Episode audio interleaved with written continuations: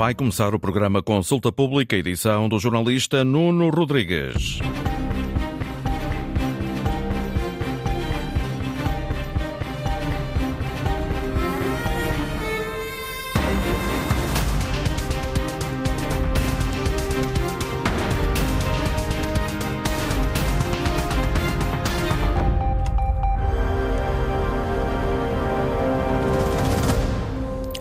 Muito bom dia. O que se passou afinal com os alunos de 15 anos? Os últimos resultados do PISA, o Programa Internacional de Avaliação de Alunos, mostram uma quebra de rendimento nas áreas avaliadas, na generalidade dos países da OCDE, mas bem mais acentuada em Portugal. Falamos de uma quebra sem precedentes, em especial nas médias gerais, a matemática e leitura. Portugal inverteu a trajetória de melhoria registada nos últimos anos, recuou e está agora agora em linha com a OCDE. Porquê? É isso que vamos tentar perceber ao longo do Consulta Pública de hoje. São nossos convidados o Presidente do Conselho Nacional de Educação, Domingos Fernandes, João Maroco, investigador do ISPA e especialista em estatísticas de educação, Américo Rodrigues, da CONFAP, a Confederação Nacional das Associações eh, de Pais, e uh, Flinto Lima, da Associação Nacional de Diretores de Agrupamentos e Escolas uh, Públicas, também Maria de Lourdes Rodrigues, reitora do ISCTE e antiga Ministra da Educação. A esse propósito, convidámos também antigos eh, responsáveis políticos do PSD na área da educação, mas eh, nenhum deles se mostrou disponível para participar neste debate. Maria de Lourdes Rodrigues, bom dia. Começo por si. Agradeço antes de mais eh, a sua presença no Consulta Pública de hoje, em direto nos estúdios da Antena 1. Em matemática, os alunos eh, portugueses desceram 20 pontos, a queda, a queda foi de 15 pontos na eh, OCDE face ao último estudo, em 2018. Em leitura, a queda em Portugal foi de 15 pontos, quando a queda média internacional foi de 10 pontos. A pandemia explica tudo? Muito bom dia, muito obrigada pelo convite para estar nesta, neste programa. Saúdo também os meus colegas de painel e de mesa. Um, a, a, resposta à, à, à, sua questão não é fácil, nem sequer a análise destes resultados uh, pode ser feita de uma forma uh, precipitada, sem uh, uma análise mais aprofundada dos dados. Eu diria tendo em conta, sobretudo, a comparação internacional, o que se passou uh, nos vários países do espaço da OCDE, mas também o que se tem vindo, aquilo que é uma tendência de há mais tempo, não apenas na, o, que se, o episódio da última comparação entre as duas últimas edições do PISA, eu diria que a pandemia, no caso de Portugal, é um forte fator explicativo o encerramento das escolas, a, ausência de dinâmicas de inovação pedagógica, a ausência de dinâmicas de envolvimento dos alunos e dos professores, no caso de Portugal, explica grande parte, pode explicar, pode ser o fator explicativo mais importante do que se passou em Portugal.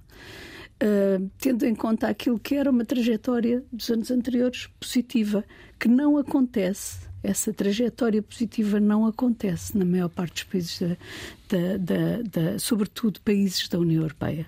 Quando nós olhamos para a trajetória mais longa dos últimos 10 anos, nós percebemos que há países como a Suíça, uh, uh, um, os Países Baixos, a Bélgica, a Austrália, a Finlândia, a Suécia, são países que vinham a decrescer os resultados, a declinar de uma forma muito acentuada nos últimos 10 anos. Ao contrário do que aconteceu a Portugal, que se aproximava, que se descolava até da média.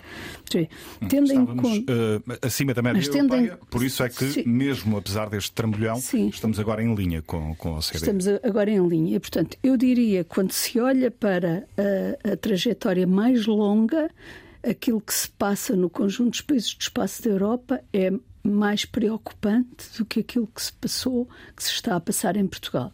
Porque a nossa trajetória dos últimos 10 anos é uma trajetória positiva, ao contrário de outros países, estes que identifiquei, em que a trajetória de declínio já é dos últimos 10 anos, a pandemia não explica não é? E, portanto, no nosso caso, eu acho que a pandemia é um fator de explicação muito forte, associado à ausência de dinâmicas. Quando se recupera da pandemia, há uma ausência de dinâmicas e talvez os esforços de recuperação das aprendizagens tenham sido insuficientes para manter o nível de, uh, das aprendizagens que é exigido nos programas e que é exigido. Portanto, eu diria que é o fator mais forte. Vamos detalhar essa questão das aprendizagens uh, daqui a pouco, mais uh, à frente. João Maroco, bom dia também. A verdade é que, apesar desta queda ser generalizada nos países da, da OCDE, em Portugal foi bem mais acentuada.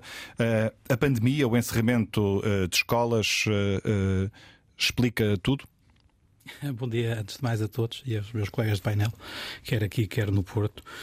Uh, não, a pandemia não explica tudo e, no caso de Portugal, uh, como a professora Maria, de Lourdes Rodrigues já referiu, a pandemia é um, for, é um forte fator determinante. Mas no caso de Portugal, uh, eu acho que não é o mais importante. Eu acho que houve alterações de política educativa, temos que colocar as coisas nestes termos que explicam a queda que Portugal tem, para além da queda da OCDE, que você referiu logo no início da peça. Portugal caiu mais 5 pontos do que a média da OCDE matemática. E caiu mais 5 pontos se olharmos para a média dos 37 países que participaram na edição 2022. Porque se olharmos para a média de longo termo, ou seja, a, a média que a OCDE faz com todos os países que têm registro histórico desde a primeira edição em 2000, Uh, a queda uh, de Portugal é o dobro da queda da OCDE, são 10 pontos. A média da OCDE é desses 23 países que têm a tendência de longo prazo uh, foi 10 pontos, a matemática, e a queda portuguesa foi os outros 10 pontos. E, portanto, sim, há um efeito da pandemia, mas no caso de Portugal, o efeito da pandemia foi superior àquilo que nós podemos estimar, e, enfim nesta fase em que os dados uh, não estão disponíveis ainda, a base de dados ainda não está disponível, nós só temos acesso ao relatório da OCDE e ao relatório nacional do IAV. Hum. Mas sabemos que em Portugal a queda foi bem mais acentuada. É, e portanto, eu, enfim, Há o efeito da pandemia, sem dúvida nenhuma. Aliás, já havia outros estudos, contrariamente ao, que o Ministério da Educação começou por dizer, mas depois inverteu o discurso. Existiam outros estudos independentes que não são da OCDE, por exemplo, do Banco Mundial, que demonstraram claramente que existia um efeito da pandemia no retrocesso da, dos conhecimentos e das competências dos, dos, alunos do mundo inteiro. O Banco Mundial estimou em, uh, em média uh, uma perda de 3 quartos de ano letivo que curiosamente é igual à média estimada pela OCDE, com dados independentes que não são, que não são os mesmos. Eh, em Portugal, essa perda de, de conhecimentos é equivalente a, um, a um, um ano, ano de escolaridade. E as pessoas que nos estão a ouvir, se calhar pensam, bom, um ano de escolaridade é, acontece, de facto tivemos um, um, período de pandemia, a professora Maria Lourdes já referiu, as escolas fecharam, houve toda uma dinâmica de ensino remoto. Uh, uh, de emergência, foi assim que na altura nós lhe chamámos. Mas a verdade é que, enfim, já tínhamos indicadores que o sistema português estava a alinhar-se com a, a evolução da OCDE. Até 2015 e em 2018 a matemática ainda se aguentou, mas até 2015 Portugal estava em claro contraciclo com a OCDE. Todos os países da OCDE, excepto um, todos, excepto um, têm demonstrado um declínio uh, nas competências de matemática, de leitura, de ciências, e Portugal não. Enquanto todos os países da OCDE a tendência era de crescimento negativo, até 2015 inclusive, e a matemática até 2018, a tendência de Portugal era oposta, era crescimento positivo. Ou seja, enquanto... E, e o que é que explica isso? As políticas educativas, na sua leitura? Na minha leitura, sim. Vamos detalhá-las uh, uh, também uh, mais daqui a pouco. Domingos Fernandes, bom dia também. Professor Maria Lourdes Rodrigues. Desculpe, eu só gostava de contrapor. Quando nós olhamos, quando comparamos a quebra, no caso português, a matemática, a leitura e as ciências, nós encontramos vários países. Vários países com posições com estatuto socioeconómico, vou dizer assim, muito superior a Portugal, em que a quebra foi muito superior à registada neste último uh, período em Portugal. Nós olhamos para a França, onde a quebra matemática foi de 25 pontos não de 21, como em Portugal. Nós olhamos para a, a, a Suécia, nós olhamos para a, a, Suécia, nós olhamos para a Finlândia, nós olhamos para a Áustria, nós olhamos para a Irlanda. São países em que a quebra foi maior neste é uma perspectiva pandemia, tendo em conta sim. cada caso, cada país, e, e, depois a outra perspectiva tendo em conta a média da a OCDE. Média, mas quando olhamos aí, para facto, alguns países em, é bem em mais concreto com os quais nos comparamos e gostamos de nos comparar, nós percebemos que a, queda, que a queda é muito acentuada em Portugal, é uma situação grave e muito preocupante, mas, não, mas ela está em linha. Não é um caso isolado. Não é um caso isolado. Nós não podemos dizer que Portugal, eh, porque a média da OCDE é de menos 15 pontos e a nossa de menos 21, dizer que somos o caso mais dramático. Não somos. Há países com os quais nos comparamos muito, muito relevantes no espaço da União Europeia, em que a quebra foi muito superior aos nossos 21 pontos de, de quebra. Eu não estou a tentar uh, relativizar ou menorizar o problema. O problema é muito grave, mas uh, temos que ter uh, a preocupação de contextualizar a situação de Portugal no conjunto dos países da OCDE e no conjunto dos países da Europa para compreender melhor o que se está a passar. Uma avaliação, eh, uma coisa é uma avaliação caso a caso, país a país, outra coisa é eh, eh, a média internacional, neste caso a média da OCDE. Domingos Fernandes, bom dia também. É o atual presidente do Conselho Nacional de Educação, um órgão consultivo do Parlamento e do Governo. Foi secretário de Estado da Administração Educativa no tempo de António Guterres. É um especialista em avaliação. Como é que analisa os resultados do último PISA? Bom, eu acho que já bastante foi dito, eh, mas queria começar por cumprimentá-lo e cumprimentar todos os colegas de painel. É um prazer estar aqui. Eh, como já foi dito, eh, a situação naturalmente é preocupante. É? é uma situação preocupante, mas que temos de ponderar a análise e temos de aguardar também pelos dados totalmente disponíveis por parte da OCDE mas eu gostaria de, de, começar por dizer que hum, nós hoje estamos a discutir a um nível completamente diferente de há 20 anos atrás, não é? Dizer, nós há 20 anos atrás estávamos uh, no último terço, digamos assim. Tínhamos resultados que se poderiam considerar medíocres. Hoje estamos uh, no primeiro terço. Uh, portanto, estamos aqui naturalmente preocupados, temos aqui situações que têm de ser acauteladas. Por exemplo, uma das situações que me continua a preocupar é o facto de ainda termos 30% dos alunos que fazem as provas, não é? que realizam as provas, que não estão no décimo ano. Portanto, temos 70%, há 20 anos atrás tínhamos menos de 50%, hoje temos 70% dos alunos que realizam as provas eh, que frequentam o décimo ano, mas ainda temos 30% que frequentam o sétimo, oitavo ou nono. E repare, fazer uma prova destas com o sétimo ano de escolaridade e fazê-lo no décimo ano é, uma, é, é completamente diferente, não é? Portanto, e isso tem a ver com uma algo que eh, nos deve preocupar e, e, que nos deve continuar a preocupar mesmo no desenvolvimento das políticas públicas, que é o facto de ainda termos uh, desigualdades significativas uh, que tem uma raiz que, infelizmente, nem sempre é falada e acentuada eh, com, com a devida ênfase, não é? Eh, que é o facto de nós termos de cuidar melhor dos primeiros anos de escolaridade.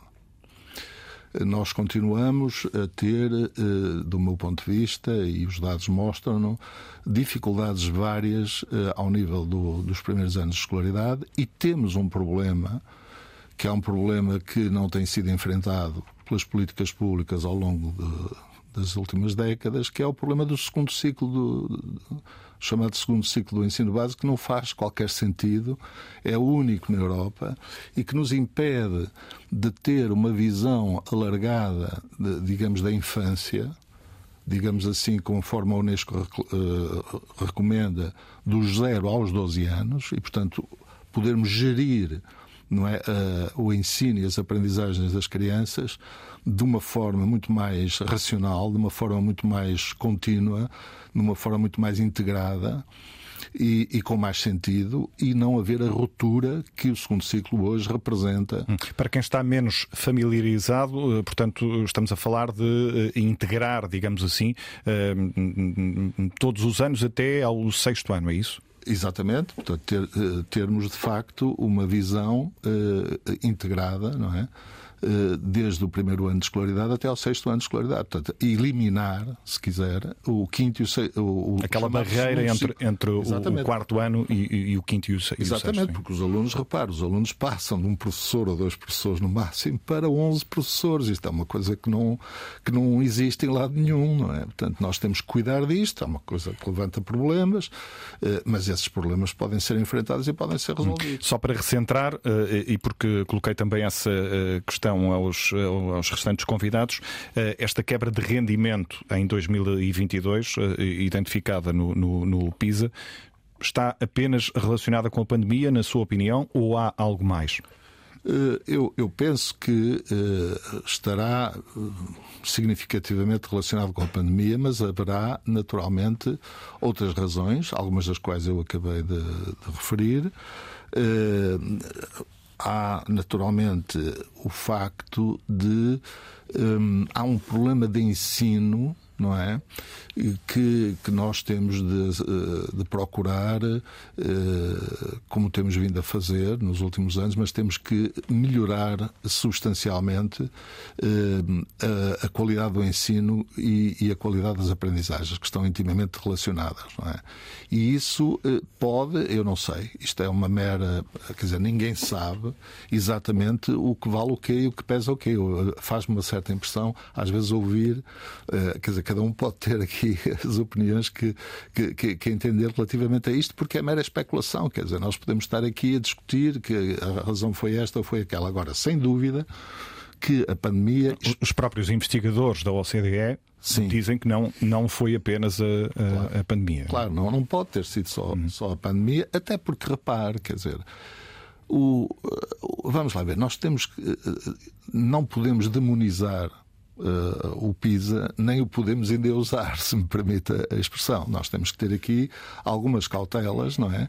Relativamente à interpretação que fazemos. A OCDE, quer dizer, de facto, montou o, um, um, programa que, do ponto de, que é uma tecnologia, não é? Portanto, é uma tecnologia muitíssimo bem assessorada por excelentes técnicos, excelentes teóricos de, e excelentes uh, cientistas de dados e, e, e, pedagogos, etc. Não há dúvida, montou uma operação de comunicação que é única, quer dizer, nunca vi numa organização transnacional uma operação de, não quero dizer de marketing, mas de, de comunicação muito bem feita, não é?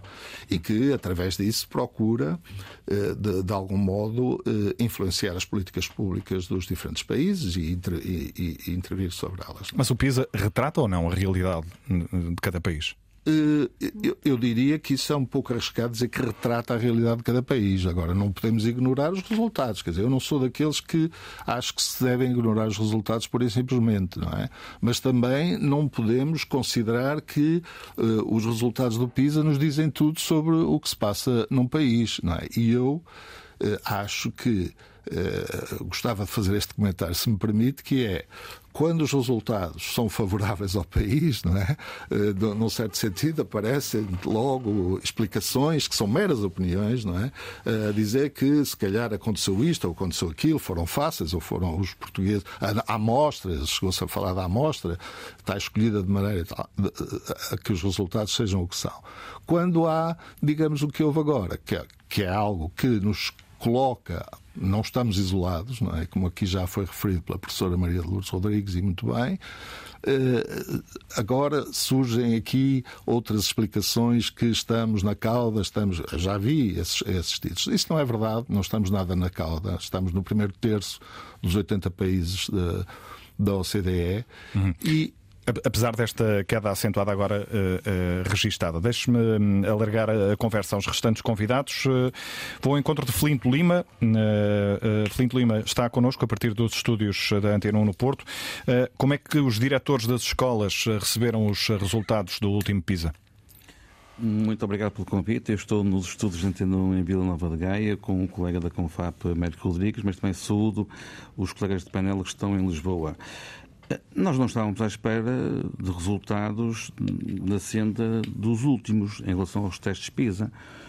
Eu aponto como um dos motivos, depois os cientistas darão a ponderação que quiserem àquilo que eu vou dizer a seguir, a pandemia. Acho que é um fator importante a ter em conta. Os, os três intervenientes de Lisboa já o disseram, penso que isso é, é unânime. A ponderação de, deste fator poderá ser dado posteriormente.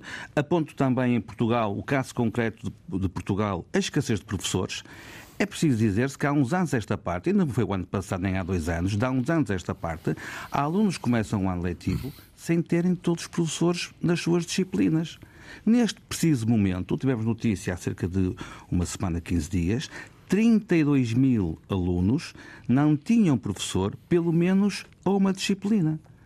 Isto também é um dado, na nossa opinião, que, de, de, na verdade, tem que ser em conta para quando estamos a analisar os testes PISA. E vem, volto a dizer que a ponderação também deste dado é, é, era bom que depois fosse encontrado. Não é agora, estamos a falar de uma forma muito apaixonada, os resultados são recentes e temos que ser mais racionais a analisar estes dados que, na minha opinião, são importantes para os países e para Portugal. Então, não podem ser escamoteados.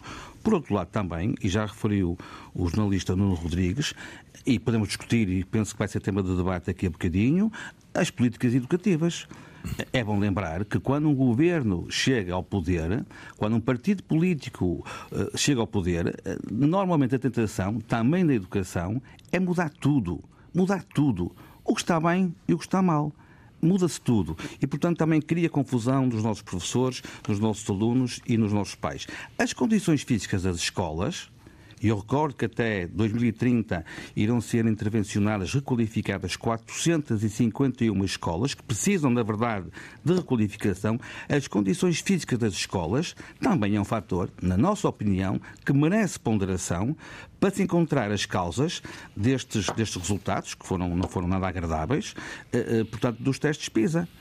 O elevado número de alunos uh, que existem nas nossas turmas também é um dado que não pode ser escamoteado. Ou seja, há aqui uma série de fatores que contribuíram claramente eu colocaria uh, a pandemia em primeiro lugar, não há dúvida, eu colocaria a pandemia em primeiro lugar, uh, mas há aqui uma série de dados que têm que ser analisados e, e depois temos também que encontrar soluções para este problema. O clima de instabilidade que se tem vivido nas escolas, na, na, sequência do braço de ferro entre o governo e os uh, professores, também contribuiu ou não para estes uh, resultados? Não me parece. E é muito injusto dizer-se, até porque estas provas foram feitas, foram efetuadas antes de 10 de dezembro de 2022, é muito injusto dizer-se que, eh, pelo facto de haver greve, e foi o ano passado, foi um ano letivo eh, de greve, embora a adesão não foi tanta quanto isso, mas é injusto dizer-se que os alunos perderam aprendizagens o ano passado, em virtude da greve dos professores. A greve dos professores, a luta dos professores, fez-se na rua. Fez-se em Lisboa, onde a partir de certa altura os professores iam, nós íamos de 15 em 15 dias às manifestações. Portanto, é injusto, para mim isto não é nenhum critério que entra aqui neste, nesta série de itens que eu acabei de, de portanto, de, de, de elencar. Agora, é evidente que é uma das situações Uh, uh, e, e, concretamente, vamos ser, vamos ser honestos, os seis anos, seis meses e 23 dias que foram escamoteados aos professores, é evidente que uh, merece, e, e parece, daquilo, sabemos que as eleições são a 10 de março, parece que todos os partidos, ou os principais partidos, concordam que estes 6 anos, 6 meses e 23 dias devem ser de facto descongelados e atribuídos aos professores. Mas é preciso é preciso que antes de 10 de março isto fica escrito, porque às vezes as pessoas esquecem-se. Ou seja, entre outros itens que eu também posso dizer que gostaria que fizessem parte de um pacto da educação, é preciso não esquecer que desse pacto da educação, que a ser celebrado terá que ser antes das eleições, os seis anos, seis meses e 23 dias deve ser um dos critérios, um dos itens que deve estar, eh, portanto, eh, na, eh, na, nas, primeiras, nas primeiras linhas desse documento que Marcelo Rebelo de Sousa disse que era um acordo de regime, nós concordamos com essa designação, nós falamos mais no Pacto na Educação. Aí ao seu lado, já me facilitou o trabalho, está uh, Américo Rodrigues, da CONFAP, a Confederação Nacional das Associações de Pais. Américo Rodrigues, uh, como é que uh, os pais avaliam os resultados do PISA? Muito bom dia, cumprimentá-lo e cumprimentar os colegas de, painel e agradecer o convite que formularam à CONFAP para participar neste, neste debate e dizer-lhe que já foi aqui muito debatido sobre os pontos, sobre as quedas, e eu se calhar iria-me orientar mais para outras, para outras questões, não é? Estamos a falar de um assunto, como disse a professora Maria Lourdes Rodrigues, muito sério, não é? Mas ele já teve, já tivemos conhecimento dele da semana passada e passou por entre linhas uh, na comunicação social. Uh, houve outras notícias que se sobrepuseram a esta, que quanto a mim seria mais importante, e daí louvar a Antena 1 por, por uh, ao que sei, ser o primeiro a, a fazer um debate sobre, sobre o PISA.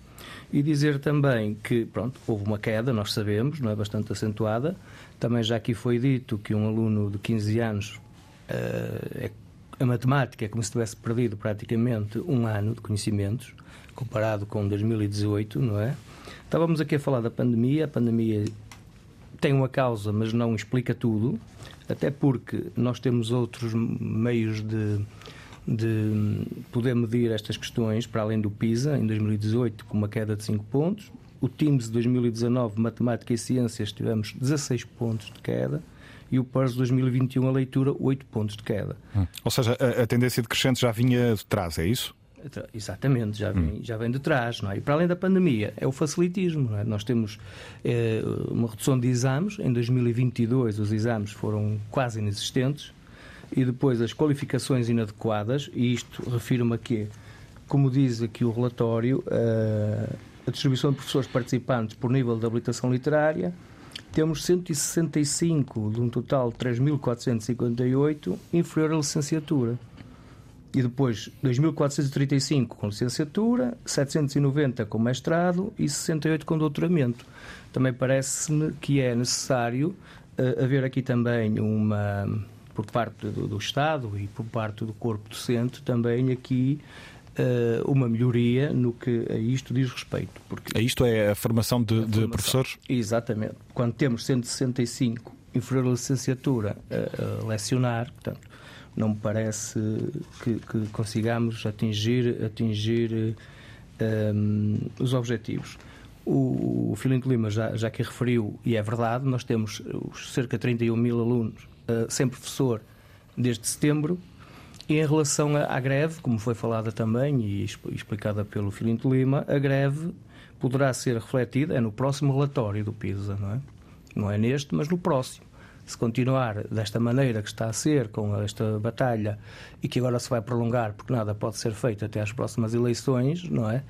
Hum, portanto, depois das eleições acaba o ano letivo entre o próximo governo tomar posse acaba o ano letivo, letivo e vai ser mais um ano que se vai refletir, obviamente, na, no próximo PISA, não é?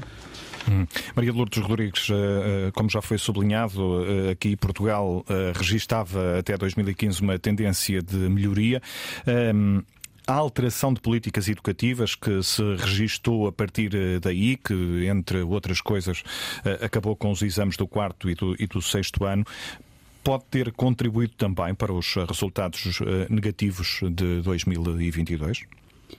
Hum, vamos ver, quando se analisa mais uh, pormenorizadamente o efeito desta ou daquela variável, designadamente os exames ou outras variáveis, alteração dos programas, etc., é necessário ter uh, uh, a ponderação do que se passa internacionalmente, porque o PISA, uma das suas qualidades, é a possibilidade de comparar internacionalmente, comparar a situação de um país com todos os outros países. Uh, e vamos lá ver, os exames não existem na maior parte dos países da OCDE. Uh, dizer que é o fator que explica este declínio, eu tenho algumas dúvidas. Nunca vi isso demonstrado. Já no que respeita à análise dos programas de ensino e às questões pedagógicas, uh, aí a evidência empírica já revela alguma coisa sobre a importância daquilo que se ensina e como se ensina em cada nível de ensino. A observação feita pelo Domingos Fernandes há pouco sobre o facto de termos ainda níveis de repetência muito elevados, que faz com que uma parte desses alunos que são examinados no PISA tenham os conhecimentos e as competências equivalentes ao sétimo ano de escolaridade, é evidente que nos coloca numa posição uh, diferente. E isso tem que ver com práticas uh, pedagógicas que, na minha opinião, são mais penalizadoras destes resultados do que a existência ou a inexistência de exames. Um, eu penso que é cedo e precisávamos de estudar para identificar o fator uh, que explica este declínio, porque o país vinha numa trajetória de recuperação das aprendizagens. E o episódio uh, que tem uma enorme gravidade e que é excepcional nesta trajetória de 10 anos é a pandemia. Tudo o resto já existia. Uh, uh, uh, o estado de degradação das escolas, a qualificação dos professores. Não houve nada de novo nos últimos dois. Mas estas alterações anos. de política educativa Explica também são relevantes. Mas não explicam isto porque não têm o. não são novas. Elas explicam, com certeza, explicam até mais do que aquilo que aqui é revelado no PISA. São muito importantes. Se não fossem importantes, não tínhamos medidas de política para, para, para, para, para resolver esses problemas. São importantes. Mas se nós quisermos encontrar uma explicação para este declínio que, que não é que, que, que, que, é diferente do que se passa nos outros países da Europa. Eu quis sublinhar isto. A tendência de decréscimo em muitos países da Europa tem 10 anos e Portugal estava a contraciclo. Portugal estava a recuperar, estava-se a aproximar e a ultrapassar a média da União Europeia. Portanto, somos aquele país, entre poucos, que uh, aconteceu um declínio neste período e não tinha acontecido nos últimos 10 anos, ao contrário de outros países. Há muitos países que vêm de decréscimo há muito tempo. E nós, é neste período que se dá a quebra acentuada. Então acho que beneficiamos se tivermos uma metodologia, uma abordagem que é perceber o que é que de forte e de determinante aconteceu nestes dois anos. E o que de forte e determinante aconteceu foi a pandemia e a resposta à pandemia. É aqui que eu quero chegar. Eh, é, não é a pandemia em si, é a forma como foi gerida a pandemia, o fecho das escolas, a, a, a, debilidade do programa de recuperação das aprendizagens. Eu, na altura, defendi tinha que ter sido muito mais forte, porque era evidente que o fecho das escolas e o que estava a acontecer com a pandemia ia ter um impacto nas aprendizagens. E fez-se alguma coisa eu achei sempre que aquilo que se tinha feito era insuficiente, que era preciso mais força. Se queríamos continuar numa trajetória de recuperação, tínhamos que ter tido mais força. E, portanto, aquilo que eu digo que explica estes resultados que são diferentes dos outros países da Europa. Insisto nisto. Há muitos países da Europa que vinham em declínio nos últimos 10 anos e nós não vinhamos em declínio. O nosso declínio dá-se nos últimos dois anos. Então é aí que temos que concentrar a nossa atenção. O que é que aconteceu nestes dois anos? E o que aconteceu, na minha opinião, foi a pandemia que aconteceu em muitos países e por isso todos declinam. Alguns tiveram a capacidade de recuperar e eu acho que a nossa resposta a essa recuperação foi muito débil. Podíamos ter feito mais. Eu acho que podíamos ter feito mais. Uh, teríamos condições, teríamos os professores suficientes, teríamos os recursos financeiros suficientes. Já não sou capaz de responder a isso. Hum. Mas... Faltou, na sua opinião, um plano de recuperação das aprendizagens eficaz, eficaz, mais eficaz? Mais eficaz. Uma, uma concentração e nem, é, nem tem que ver com resultados de PISA. Tem que, tem que ver mesmo com as aprendizagens das crianças. Era evidente que elas iam perder nas aprendizagens. Agora, também não estou de acordo com, às vezes, uma simplificação dos indicadores. Isto que a OCDE faz, que faz um excelente trabalho, como já foi sublinhado pelo Domingos Fernandes, é um, é um trabalho único que devemos valorizar, que devemos acompanhar e mais, Portugal deve procurar contribuir para ser um ator Uh, para ter uma intervenção ativa na organização do PISA e na, sua, e na forma como ele se conduz. Agora, o que a OCDE faz de uh, resumir a perda de 20 pontos a um ano de aprendizagem é aquilo que eu posso dizer uma selvageria do ponto de vista metodológico. Não há nenhuma fundamentação uh, razoável para quem sabe alguma coisa de estatística ou de matemática que permita dizer que aquilo é um exercício bem feito. Na minha opinião, não é um exercício bem feito nem fundamentado. Hum. Ou seja, não... fazer equivaler uh, a perda de 20 pontos esta a um quebra a, a, a, a, uma, uma perda média de, de, de, um ano eh, de conhecimentos. Basta, é, é preciso ler o relatório e perceber a fragilidade desse exercício. É um exercício frágil, simplificador, pode ajudar a organizar o pensamento e a organizar e até a dramatizar Uh, e às vezes fazem-se estas coisas para chamar a atenção e dramatizar. Atenção que isto corresponde a um ano de perda. Mas não é correto do ponto de vista metodológico e, portanto, nós devemos aceitar que há aqui algum equivalente a um ano de perda, pronto, que é grave, podemos aceitar que é grave e, a OCDE faz bem em dramatizar isso, mas não nos podemos agarrar a que agora basta fazer a recuperação de um ano e o problema já está resolvido. Não, não está. João Maroco, há, há um dramatismo excessivo aqui quando, quando se diz que os alunos perderam, eh, em média, o equivalente a um ano de, de conhecimentos, por exemplo, na área da matemática?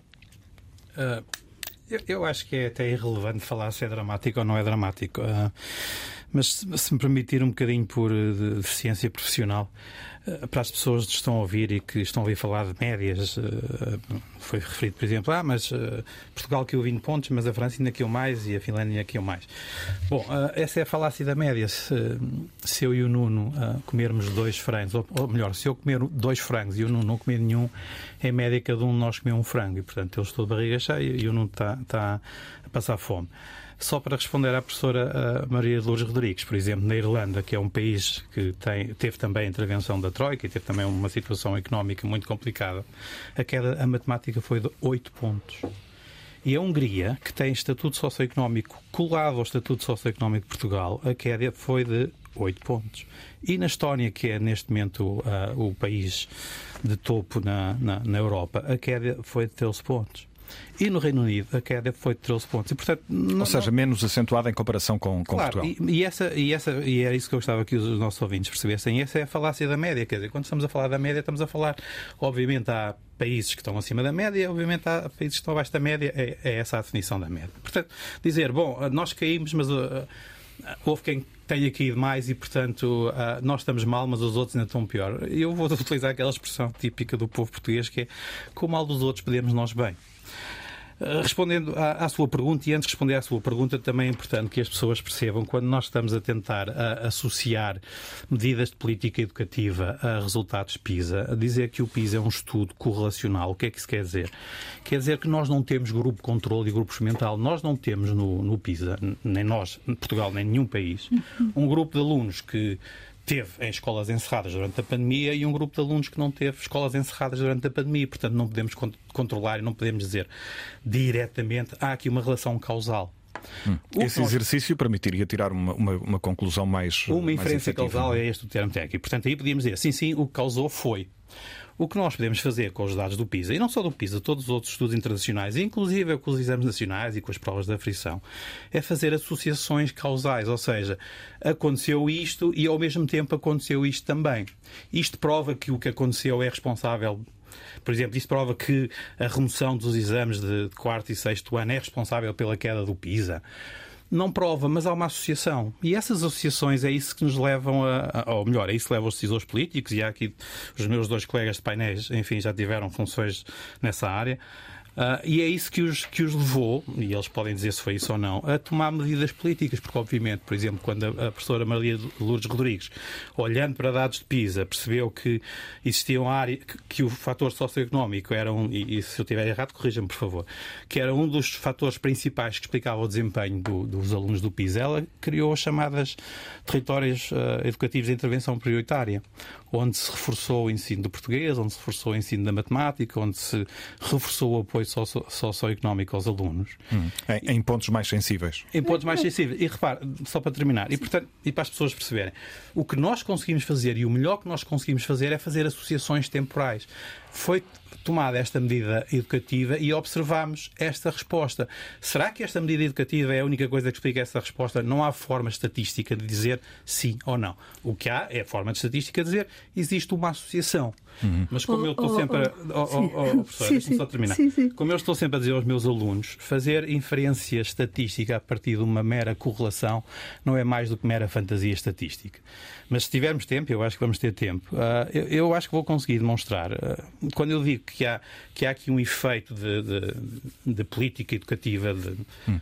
Mas que tipo depois... de alteração de política educativa é que associa a estes e, maus resultados? Exatamente. Quando eu digo que existe uh, um efeito de política educativa e, e, quando eu estimo de uma forma um bocadinho grosseira, e se, e se quiserem, concordo, um bocadinho pouco rigorosa com os dados que é possível ter neste momento, que digo, quando eu digo que, bom, eu acho que conseguimos explicar 50% da queda que observamos em Portugal devido ao efeito da pandemia, mas os outros 50% são associados à política educativa. Hum. Mas penso... está a referir-se a que medidas concretas? Medidas concretas, hum, tudo aquilo que foi feito até 2015 por diferentes cores políticas, não, não só sociais-democratas, não só socialistas.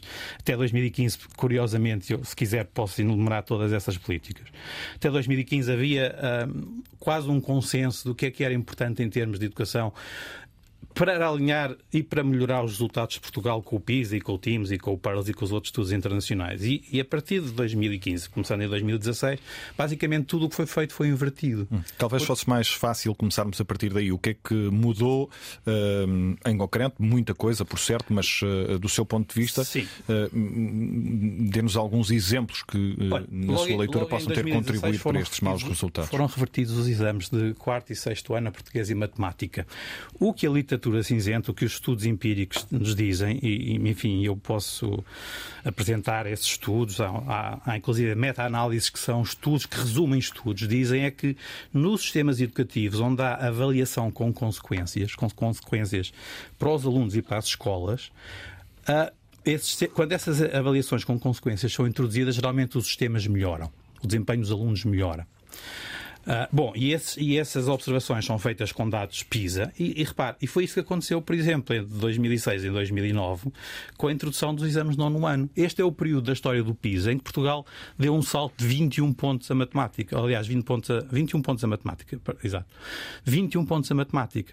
E, e, e dir-me, ah, mas, mas não é possível demonstrar que foi a introdução. Certo, mas há aqui uma associação, há aqui uma, uma coincidência temporal. E depois, quando em 2016 são retirados os exames de quarto e sexto ano de português e matemática, Portugal vê um trambolhão no TIMS. E o TIMS o que é que faz? O TIMS avalia, para as pessoas que estão a ouvir e não sabem, uh, o TIMS avalia literacia de matemática e, e, ciências em alunos de quarto ano. Uh, é um teste construído de uma maneira um bocadinho diferente do PISA, também se calhar convinha falarmos uh, disto. O TIMS é um teste que tem uma mancha curricular, que é a mancha curricular internacional proposta pela, pela IAA, e, e, para ter uma ideia, em 2011 o score a matemática de Portugal foi 532 pontos. Depois, em 2012, foram introduzidos os exames de matemática e português. Aliás, sexto ano uh, em 2012 e depois 2013, uh, matemática e português no quarto ano. E no ciclo a seguir do TIMS 2015, uh, Portugal subiu para 541 pontos. Pela primeira vez na história educativa do Sistema Nacional Portugal, os alunos portugueses ficaram significativamente acima dos alunos finlandeses. E, portanto, quando estão sempre a dizer, ah, estamos a fazer o que a Finlândia faz, não, se calhar a Finlândia é que devia fazer o que Portugal faz. Isto, não, estou a brincar. A Finlândia, obviamente, tem excelente, tem um, ainda um excelente uh, sistema de ensino.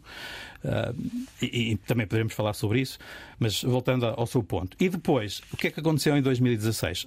A primeira medida política educativa foi a remoção dos exames porque, enfim, há, há, há, vários colegas meus, investigadores desta área, provavelmente os meus colegas de painel acham que os exames têm um efeito nefasto sobre as aprendizagens e causam ansiedade às crianças e etc. Uh, ah, em 2016, uh, esses exames foram substituídos por provas de aflição, uh, provas que não têm consequências nem para os alunos nem para as escolas. Foi adotada a flexibilidade curricular, ou seja, os currículos de 2012 ainda estavam em, em curso, mas uh, não bem os professores, mas os grupos disciplinares dentro de cada escola olharam para os currículos e decidiram vamos ensinar isto porque achamos que é importante ou, porque, ou não vamos ensinar aquilo porque achamos que não é importante, enfim. E iniciou-se a, a alteração dos currículos com as aprendizagens essenciais. Se ele perguntasse assim, ah, de acordo com o que eu acabei de dizer e das evidências empíricas que, que eu apresentei do efeito da testagem na conciliação das aprendizagens, o que é que acha que vai, o que iria acontecer nos resultados do, do TIMS em 2009 depois destas alterações políticas? Pode responder se quiser, se não quiser. Não, eu só faço perguntas. Só faz perguntas. e, e, vou fazer agora uma pergunta ao. Deixa, deixa, só hum. terminar, porque as pessoas agora se calhar estão a pensar. Então o que é que aconteceu? O que aconteceu foi que Portugal caiu 20 pontos na matemática. E, portanto, há efeitos de política educativa que são de curto prazo. A literatura, enfim, os investigadores que têm estudado os efeitos das políticas educativas de curto ou com efeitos de curto e de longo prazo apresentam exatamente a, a, a introdução ou a remoção da accountability, da prestação de contas dos alunos através de provas que têm consequências para os alunos e das escolas através de provas que têm consequências para as escolas, como sendo um dos fatores que explica a evolução ou o retrocesso dos sistemas educativos. Para além disso, obviamente, há políticas educativas que têm efeitos de mais longo prazo, as alterações curriculares, não é? Porque elas, elas não entram todas ao mesmo tempo. Uh, e, portanto, esse, esse efeito é, mais, é mais demorado no tempo. E que vão, vão surgindo. Estamos a ouvir o sinal horário das uh, eh, 11 da manhã, menos uma nos Açores. Uh, programa Consulta Pública na Antena 1. Estamos a debater os resultados do PISA, o último programa internacional de avaliação de alunos, dados de 2022, portanto, do ano passado, que foram conhecidos recentemente. São nossos convidados Domingos Fernandes, o Presidente do Conselho Nacional de Educação, João Maroco, investigador do ISPA, especialista em estatísticas de educação, Américo Rodrigues, da Confederação Nacional das Associações de Pais, Felinto Lima, da Associação Nacional de Diretores de Agrupamentos e Escolas Públicas, e Maria de Lourdes Rodrigues, reitora do ISCTE e antiga Ministra da Educação. Retomo a conversa consigo, Domingos Fernandes, a propósito desta linha de raciocínio que estava a ser uh, uh, seguida pelo professor João Maroco e de uma eventual associação uh, das alterações de política políticas hum, de eh, educação a estes eh, maus eh, resultados identificados pelo PISA. Concorda com essa leitura? Acha que podemos concluir, por exemplo, que depois de conhecermos estes resultados, o fim dos exames do quarto e do sexto ano foi uma decisão errada? Não, não penso que tenha sido uma decisão errada. Há aqui várias coisas que eu gostaria de, de referir. Uma primeira é que eh, nos anos 70 os investigadores eh, de vários países eh, e muitos académicos, portanto, estavam convencidos que o, aumento do número de exames é, corresponderia à, à solução para os problemas dos sistemas educativos. E isso, tal como tem sido aqui referido pelo João Marouco insistentemente, foi comprovado empiricamente numa série de países que isso não é verdade. A questão da educação uh, e das aprendizagens das crianças e dos jovens é muito mais complexa do que este, este exercício que está aqui a ser feito, não é? De estabelecer relações de causa e efeito, não é? acabam-se exames logo o, o, sistema do quarto ano de escolaridade, estamos a falar de crianças com 10 anos, logo eh, eh, os resultados do, do PISA baixaram ou os resultados do TIMS baixaram.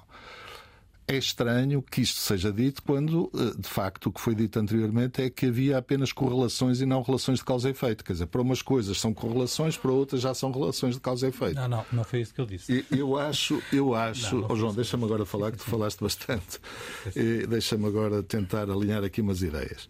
E, e portanto, eu eh, gostaria de, de referir ainda o seguinte insistir que continuamos no topo do, no, dos 30% de países não é, eh, que têm resultados, eh, os melhores resultados em termos dos países da OCDE e, das regiões que, que, participaram no estudo. Depois, há outra coisa é que é difícil nesta fase, do meu ponto de vista, temos de ser cautelosos porque não podemos estabelecer relações de causa e efeito entre as políticas educativas que foram postas em prática e os resultados de, de testes que foram realizados em 22, não é? Porque as políticas educativas eh, são muito lentas, quer dizer, a sua, a, a sua os efeitos das políticas são eh, bastante lentos. Repare, só para lhe dar um exemplo, há boas razões para nós acreditarmos que o, um certo sucesso que Portugal teve não é? e um certo crescimento que Portugal teve nos dados do PISA eh, a partir de, sobretudo, 2009 não é? Eh, e depois acentuadamente 2012 e 2015 eh, são o resultado de um conjunto de fatores. Não é? Portanto, isso é muito difícil alguém dizer que foi isto, ou que foi aquele ministro, ou que foi aquela ministra. Não. Dizer, nós temos programas nacionais que estão no terreno há mais de 20 anos, alguns deles já vai a caminho dos 25 anos, como seja a rede de bibliotecas escolares, o Plano Nacional de Leitura, Uh, uh, os TAPE que já aqui foram referidos, tudo programas com mais de 20 anos que estão no terreno e que, curiosamente, até mereceram o consenso de diferentes governos. Nunca ninguém acabou com. Às vezes mudam-lhe o nome e tal, mas quer dizer, nós já temos, eh, depois da lei de bases, mais concretamente, não é? Começamos a ter programas que contribuíram decisivamente para a melhoria das condições pedagógicas nas escolas e, e para a melhoria do ensino e das aprendizagens dos alunos. Eu acho que eh, nestas questões nós temos de facto de ser bastante cautelosos e não estabelecer aqui relações de causa e efeito, quer dizer, nós, mais exames vão resolver o problema. Isso não está demonstrado em lado nenhum. É que eu não sou sequer contra os exames, não é? Quer dizer, eh, é bom que fique claro. Mas, de facto, há um mínimo de exames que nós deveremos ter e há países, como aqui já foi referido, pela professora Maria de Lourdes Rodrigues, há países que não têm, muitos países não têm exames, a maior parte que eu conheço não tem exames no quarto ano de escolaridade, nem no quinto ano de escolaridade, nem no sexto ano de escolaridade. Têm muitas vezes exames terminais ao nível do ensino secundário, não é? E, e portanto, o, o que eu queria referir em relação às políticas educativas, em todo caso, é o seguinte. Eu estudo questões de educação há mais de 40 anos, não é? E, e, acompanhei e tenho acompanhado, enfim, na medida das minhas possibilidades, com outros colegas, quer através de projetos de investigação, quer através da análise que vamos fazendo das políticas. E, de facto, eu acho que estamos numa altura eh, que, em que há uma consistência em termos daquilo que se considera que os alunos devem aprender, aquilo que eh, é efetivamente eh, o que está constante em algo que é pouco falado e era bom que, que se falasse mais, que é a definição de um perfil dos alunos à saída da escolaridade obrigatória. Portugal tem neste momento um instrumento que nunca teve e que é um instrumento que merece um consenso bastante alargado, que no fundo nos diz o seguinte: que tipo de, de conhecimentos, que tipo de atitudes que tipo de competências eh, é que eh, devem ser desenvolvidas, ou, ou melhor dito, com que tipo de competências, de conhecimentos, de atitudes deve sair um aluno no final do 12 ano, independentemente do percurso formativo e educativo que tenha seguido.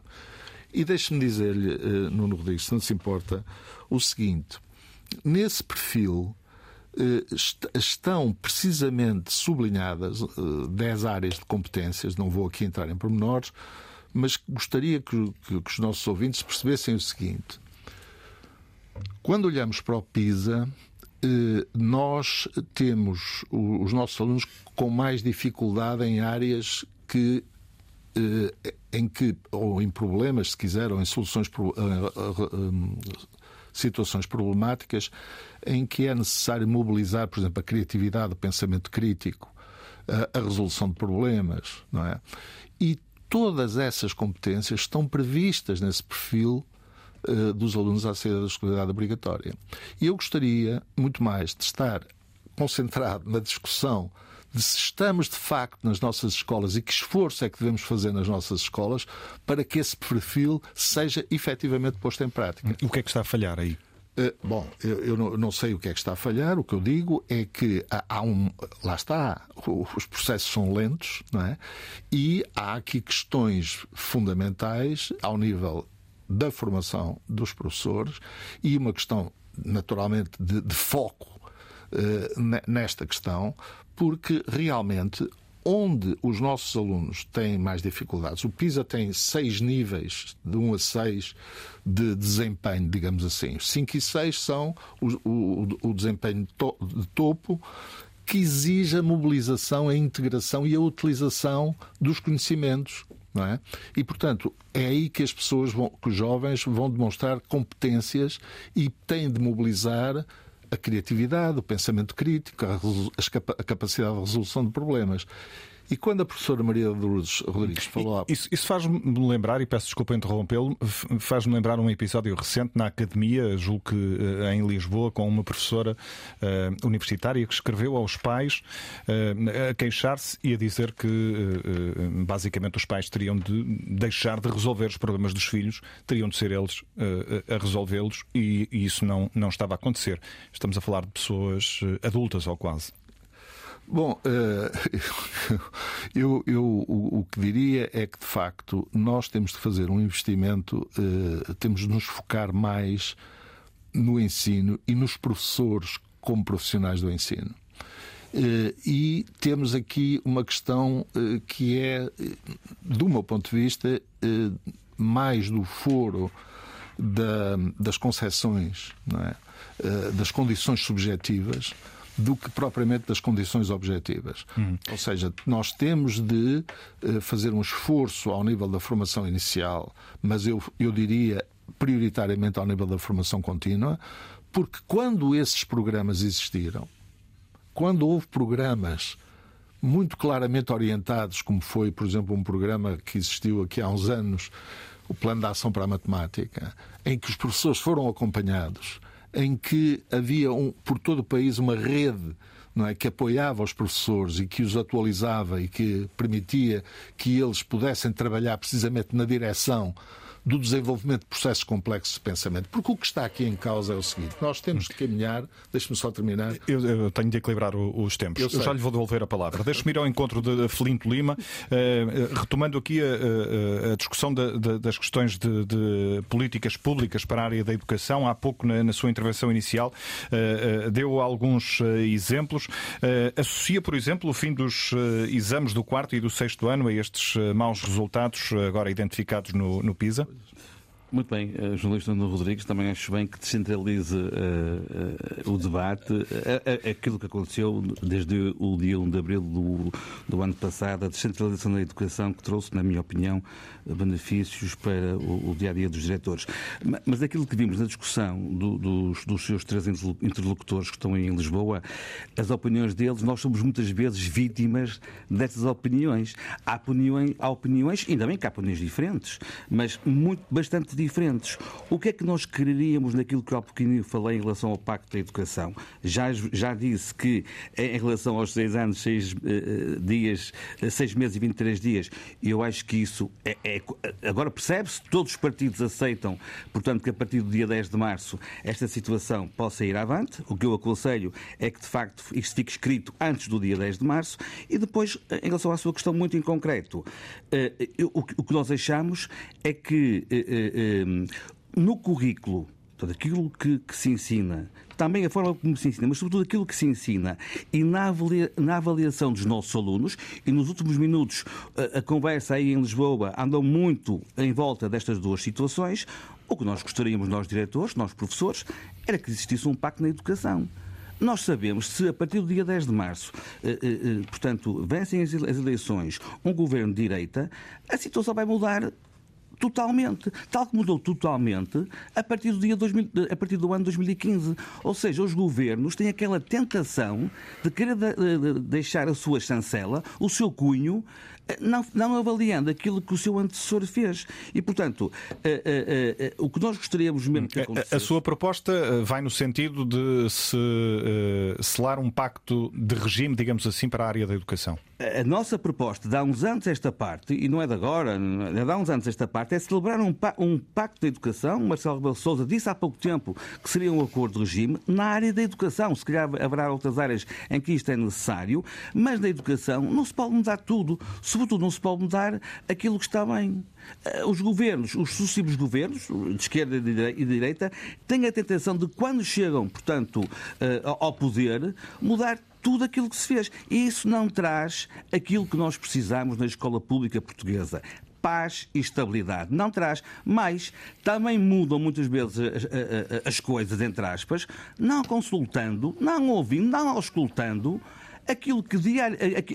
aquelas pessoas que diariamente pisam as escolas, que são os diretores, que são os professores, que são os pais. Ainda agora há pouco tempo, aquela nova lei, eh, portanto, que foi, que foi eh, aprovada na Assembleia da República sobre a autodeterminação de identidade de género nas escolas, nós não estamos contra isso, estamos contra a forma como ela está a ser realizada. A Confap foi ouvida?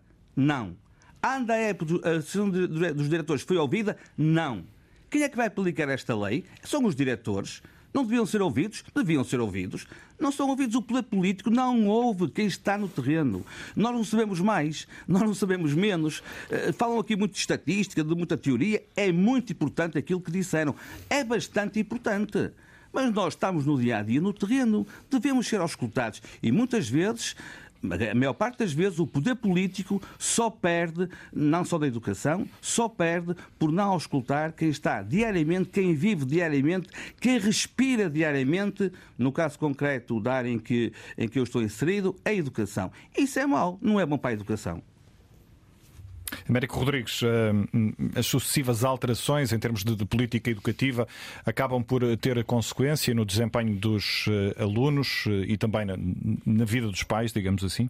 Claro que sim, mas deixe-me só voltar aqui um pouco atrás, uh, aqui ao relatório, para, para deixar aqui claro que em relação à matemática, e depois deixo este, este assunto, em relação à matemática, os alunos portugueses obtiveram 472 pontos uh, em 2022 Diz-nos o relatório que são menos 21 face ao ciclo 2018, menos 15 relativamente a 2012, ano em que a matemática foi o domínio principal.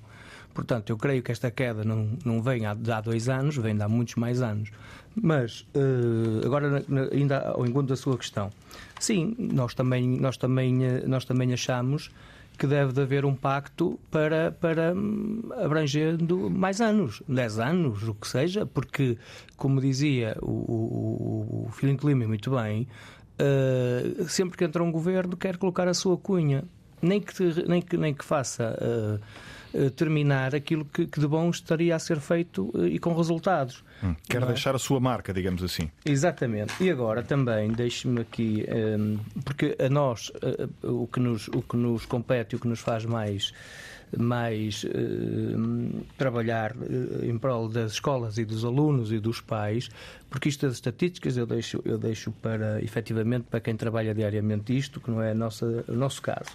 Mas também nos diz aqui o relatório que, que uh, uh, os alunos com maior, com maior uh, estatuto socioeconómico e cultural superam os alunos com estatutos mais desfavorecidos. Por exemplo, a matemática em 101 pontos. Isto quer dizer o quê? Quer dizer, como há pouco se falou, no plano de recuperação de aprendizagens, ele existe como nome, mas na prática, nas escolas, ele não existe. Até porque muitos destes professores teriam que fazer eh, este, este, dar estas aulas de plano de recuperação são desviados, se me é permitido o termo, para, para, para tapar o buraco dos professores uh, que estão em falta. E, portanto, isto não existe. Hum. O que Ou é que seja, falhou nesse plano de recuperação das, das aprendizagens, na sua leitura? Falhou que quem tem mais poder económico tem explicações. Obviamente tem mais capacidades. Quem não tem, não tem esta ferramenta que lhe é disponibilizada e, obviamente, tem menos, tem menos resultados. E depois também não posso deixar de referir a falta, porque nós estamos aqui muito focados nisto, esquecemos que isto tudo existe por causa dos alunos. O estado de ansiedade que estes alunos vivem muito, muito não só com, com, com isto, com matemática, mas dentro das escolas, onde deveria de existir um psicólogo, pelo menos um por escola, não é? e isso não acontece para dar o apoio necessário, mais uma vez, aos mais desfavorecidos que não têm capacidades financeiras dos pais para procurar este apoio fora.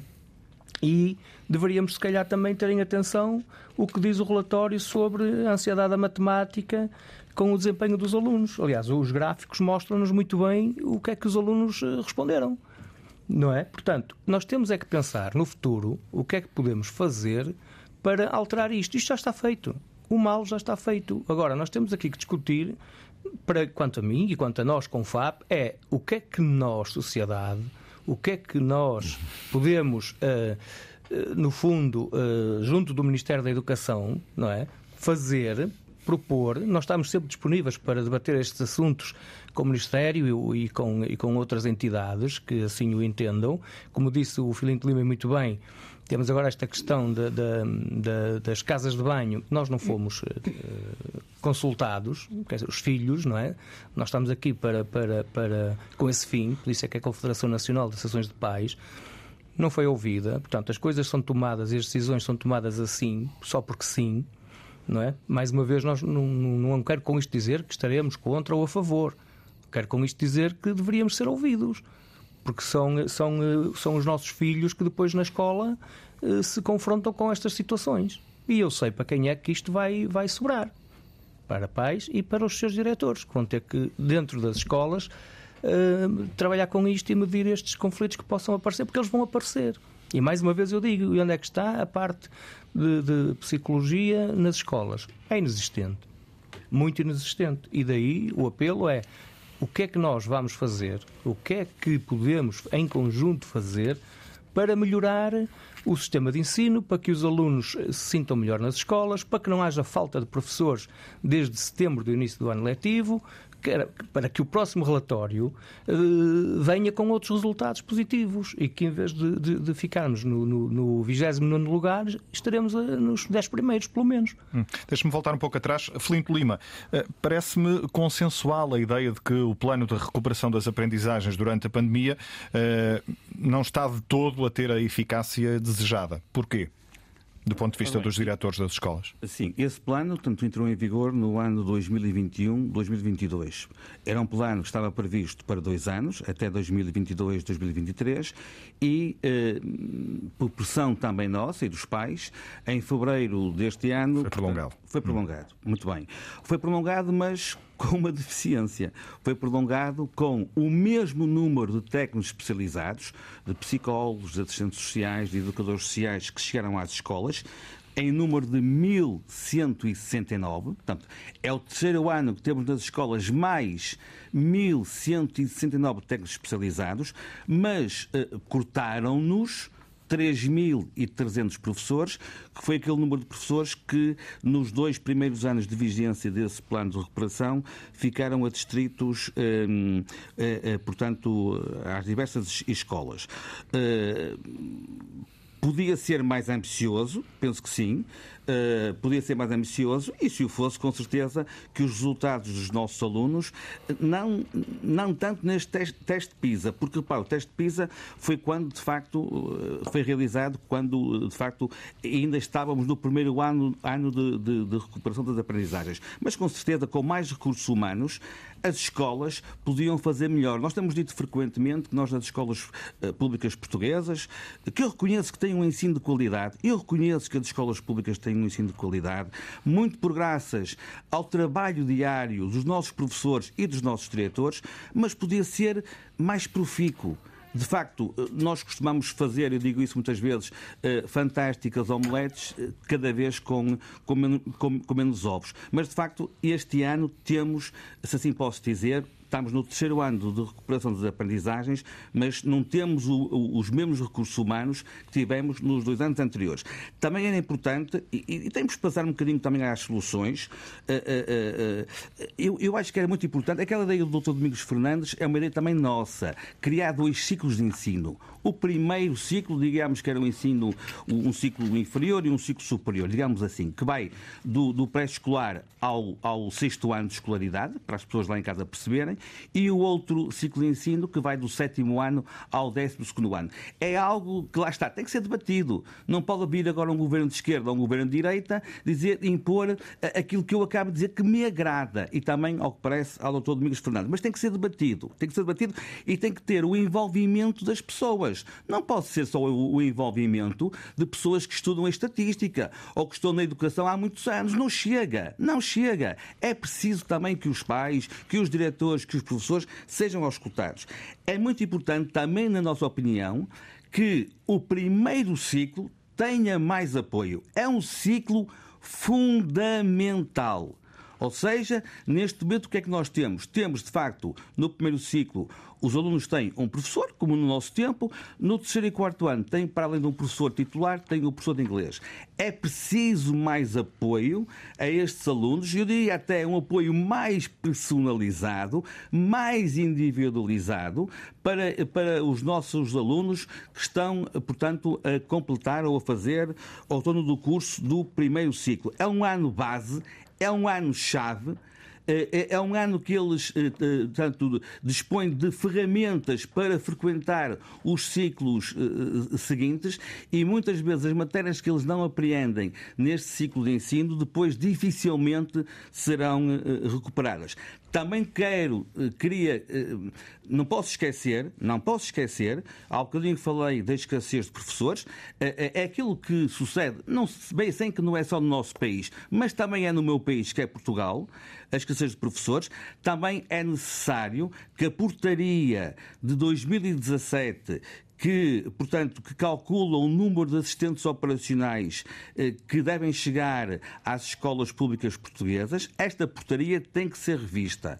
Há escolas que necessitam, muitas escolas necessitam, de mais assistentes operacionais. Não é que as câmaras municipais não dotem as escolas, porque agora é uma competência autárquica, destes profissionais dotam, mas dotam dentro do limite que é fixado por esta portaria, que tem que ser revista. É preciso... Quais são as necessidades necessidades em, termos concretos nesta altura para as escolas do país em termos de, de, assistentes? Tem uma ideia? Eh, nós não temos um número, não podemos quantificar. Agora, eu falo todos os dias com muitos diretores e com muitos professores do norte ao sul do país e não há, e não há ninguém que me diga que está, eh, que está bem com o número de assistentes operacionais que tem ao seu dispor. É preciso, até porque nós neste, neste momento temos alunos muito diferentes do passado.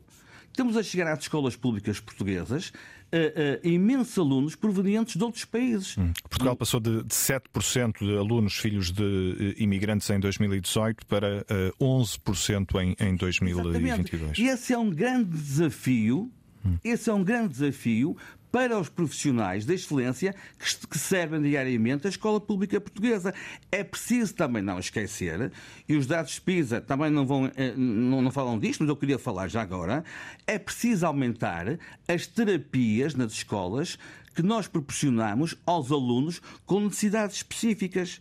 É preciso também, uh, uh, é preciso mais professores da educação especial. O número é resolvido face ao aumento exponencial de sinalizações que chegam às escolas públicas portuguesas, que nós fazemos essas sinalizações, eu diria que quase que diariamente. É preciso alterar a avaliação de desempenho dos professores e dos diretores que neste momento é um foco de problema nas escolas e que não traz aquilo que eu falei há bocadinho, paz e estabilidade às escolas públicas portuguesas. É preciso reformular, por exemplo, e, como disse muito bem, estão a chegar às escolas muitos alunos provenientes de outros países, o português língua não materna. É preciso atribuir mais horas para que os professores, de facto, os professores de língua portuguesa, possam estar com, eh, com, com, esse, com esses alunos. E, ao fim e ao cabo, é preciso valorizar e dignificar a carreira docente, porque senão daqui a pouco não temos professores. Uhum. Todos os meses estão a, a, a, são centenas de professores que estão a jubilar, que estão a aposentar-se, e do outro lado não há jovens em número suficiente que queiram seguir esta carreira. Reforçar os meios, uh, ficaram também aqui uh, algumas uh, propostas do lado dos diretores e também dos pais. Uh, sim. Uh, Se me permite, posso? Uh, Américo Rodrigues, é isso? Sim, sim, hum. exatamente. eu queria também deixar aqui. eu creio que é de conhecimento, mas, mas de quem leu o, o, o, relatório, que a OCDE lançou uma publicação com conceito de tais competências e financiou um projeto de investigação intitulado O Futuro da Educação e das Competências Educação 2030. Cerca de 25 países estão envolvidos. Isto, uh, neste, neste, no início, uh, concentra-se uh, na matemática. E alguma das competências do século XXI, entre outras, não é, que eles aqui deixam transcritas, é pensamento crítico, criatividade, investigação e pesquisa, autodireção, iniciativa e persistência, utilização de informação, pensamento sistémico, comunicação e reflexão. Eu creio que tudo o que aqui está e mais outras uh, competências que se podem aqui juntar têm que ser trabalhadas uh, nas escolas, têm que ser uh, colocadas em prática, não é? Não, não basta só financiar e ok, e estarmos lá e depois na prática não se, não se aplicar. Que é o que acontece muitas das vezes. Nós temos, nós assistimos, nós entramos, nós aderimos, mas depois na prática o que vemos é a falta constante de, de, de, de professores, é o tema da, deslocação dos professores um, e que tem que ser resolvido urgentemente para que possamos ter paz nas escolas e para que as escolas possam fazer aquilo que lhes compete. Uhum. As escolas querem ser ouvidas, os professores uh, também, o mesmo acontece com uh, os uh, pais. Ehm, Maria de Lourdes Rodrigues, ficou aqui também a ideia de um pacto para, para a educação, para não termos alterações significativas em termos de política educativa quando há mudança de, de, de governos. como é que avalia esta questão? Eu não gosto muito de falar da minha experiência pessoal, mas ouvi aqui algumas coisas que me deixam um pouco inquieta. Uh, dizer que todos os governos que passam procuram só mudar para deixar a sua marca.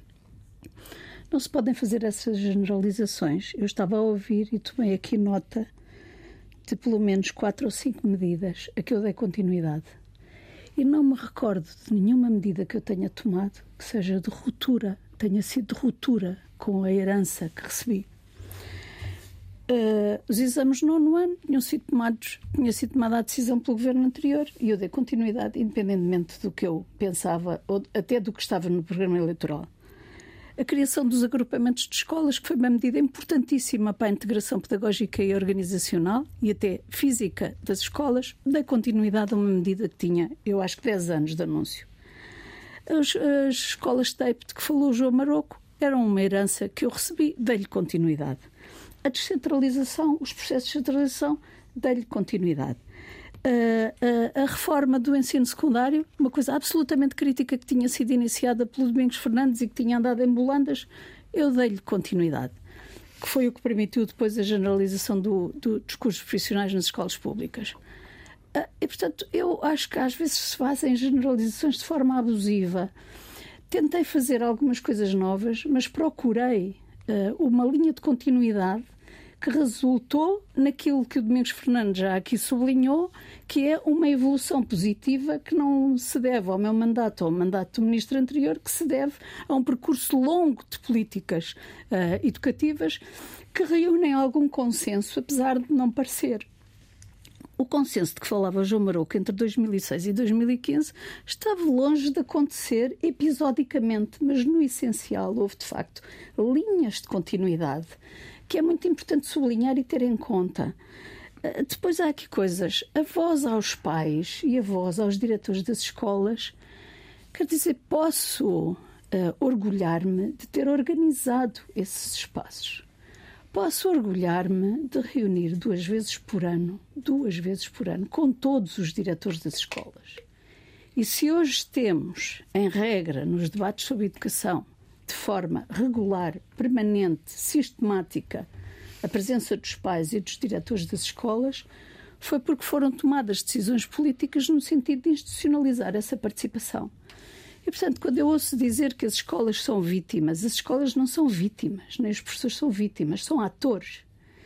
E se nós não tivermos um entendimento de que as escolas são atores, atores relevantes e importantes, e eu estou completamente à vontade porque eu criei esse espaço para que os diretores das escolas e os professores e os pais fossem atores relevantes nas medidas de política educativa. Estou-me a lembrar da, da, da, da escola a tempo inteiro, em que foi criado um grupo de trabalho em que a CONFAP estava para o acompanhamento e avaliação dessa medida de política, que eu acho que se faz até hoje, em que a CONFAP tem um papel importantíssimo, porque era uma matéria de política que respeitava e envolvia e requeria a participação dos pais. E, portanto, as escolas uh, uh, são vítimas no sentido em que somos todos um pouco vítimas do que acontece no nosso país e do que acontece no geral, mas têm um espaço e são atores e têm uma responsabilidade da qual não podem abdicar. Uh, são pouco ouvidos, têm que reivindicar ser mais ouvidos, porque esse é o espaço de participação cívica, é justamente essa. E depois há, uh, alguns aspectos que eu ainda queria sublinhar. N não quero insistir muito na questão do Covid, mas eu, eu, eu fui crítica nas medidas que foram tomadas durante o período de Covid porque me pareceram excessivas sempre tendo Está em conta. Falar do encerramento de, de escolas, por exemplo? Encerramento de escolas, acho que encerramos demais. E quando João Maroco diz, bom, não há grupo de controle, pois não, não há grupo de controle, puxaram todas. E o que é que se salvou? Salvou-se as crianças que tinham em casa uh, condições familiares de apoio. Regressados às escolas. E meios, desde logo, tecnológicos. E meios tecnológicos. Também. E, portanto, salvou-se alguma coisa quando havia condições familiares. Para as crianças que não tinham uh, condições de família para acesso a meios informacionais ou, ou de conhecimento, as coisas foram muito complicadas. É fácil para nós falar eu não tinha nenhuma responsabilidade no governo e não sei que decisões tomaria. E, portanto, a situação era muito difícil. Fechar, não fechar escolas, fechar neste ciclo, abrir, quando abrir. A situação era muito difícil e eu reconheço essa dificuldade. Mas estou à vontade de fazer um balanço. E na altura manifestei, mas achei excessivo. Achei que ia ter um impacto muito negativo. Porque e fecharam todas, e aquilo que se salvou tem mais que ver com as famílias e com os pais do que com a própria escola. Agora, no regresso. E acabou e por agravar plano, as desigualdades. Acabou, que se manifesta, aliás, no. que se manifesta, o agravamento das desigualdades manifesta-se, aliás, nestes resultados. Uh, e volto, volto ao meu ponto. O plano das aprendizagens tinha que ser uma coisa de emergência nacional, tinha que ter sido levada muito a sério. E também eu disse na altura, e portanto estou completamente à vontade, tinha que ser um foco, mas um foco nas aprendizagens, um foco dentro da escola, um foco na mobilização de todos os recursos disponíveis para fazer com que as crianças aprendessem. Para, para ensinar. Era um Mas o que é que faltou nisso. na sua leitura do ponto de vista estratégico? Foi uh, reforço de meios, como... mais meios? Foi, foi mais desse ponto de vista? Nunca atribuo uma dificuldade aos meios. Os meios aparecem quando há um propósito, quando há uma visão, quando há um desígnio. Agora, tenho, tenho, tenho que dizer algumas coisas. Por exemplo, as bibliotecas. Faltou essa visão. As, as bibliotecas nas escolas, aquilo que me chega é que estão praticamente fechadas. Não há acesso às bibliotecas. O país fez, desde Marçal Grilo, eu acho que foi Marçal Grilo, Oliveira Martins, um esforço de investimento. Em... Eu, eu, eu não quero, eu, eu, um, um esforço eu não posso ouvir tudo o que está a dizer a doutora Maria Luz Rodrigues. Dizer que as bibliotecas estão fechadas é tremendamente falso. É injusto para os professores bibliotecários. Eu peço desculpa, eu estou no terreno. Eu falo com os diretores todos os dias. Dizer que as bibliotecas estão fechadas é um tremendo erro que não se pode dizer porque é mentira, posso, não é verdade? Posso, posso, posso, acabar, posso acabar. Pode acabar, posso mas acabar. não pode dizer o que lhe apetece posso acabar. sem posso, ser contraditada. Posso, posso acabar, Com posso, certeza. sim. Uh, uh, acho que há um mínimo de respeito pelas opiniões de outros. Uh, e também respeito os professores bibliotecários e respeito também os professores. Sim, sim, sim. sim, sim. O respeito tem que ser mútuo. Sim, Filipe, sim, Lima, sim, eu já, sim, já lhe vou devolver a palavra, deixe só a professora Maria de Lourdes Rodrigues concluir. Tirar partido de todos os recursos que existem já nas escolas e quando eu digo que há uma grande parte das bibliotecas fechadas, também estou no terreno. Também tenho familiares e crianças no sistema de ensino público. E, portanto, quando eu estou a falar, eu não estou a dizer que são todas as escolas que estão fechadas. Mas depois do investimento que o país fez, foi um grande investimento, também tive alguma responsabilidade no, na conclusão desse processo. Não ficou nenhuma escola sem biblioteca e havia algumas sem biblioteca e criei a figura do professor bibliotecário. Não sei como é que está, até me podem dizer não há hoje recursos, há poucos professores bibliotecários.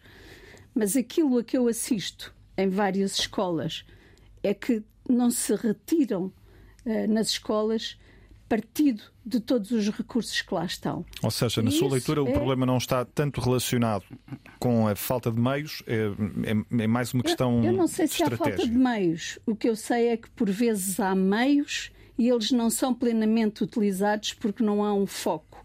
Domingos Fernandes falou no plano de ação para a matemática. O plano de ação de matemática foi eu que o lancei e tinha um foco. Era a aprendizagem e o ensino da matemática com os recursos que as escolas pediram. Todas as escolas pediram recursos. Havia algumas regras básicas. Não se podiam dividir turmas, mas podiam-se reforçar as equipas. Mas o foco e a visão, se nós estamos determinados em que os alunos aprendam, o nosso foco tem que ser na sala de aula, a apoiar os professores que têm a missão de ensinar, que é a missão mais importante usando todos os recursos que estão disponíveis. E muitas vezes esta atitude de que são as políticas, são os políticos que mudam, a grande instabilidade, isso pode ter uma parte de verdade, mas isso não explica Uh, não permite que se conclua que as escolas são vítimas. As escolas não são vítimas, não podem ser vítimas, não podem deixar uh, colocar-se no acantonamento em que são vítimas, são atores, Por falar... têm responsabilidades e devem assumir essas responsabilidades. Por falar em, em questões de, de, de, políticas educativas, uh, temos eleições à porta.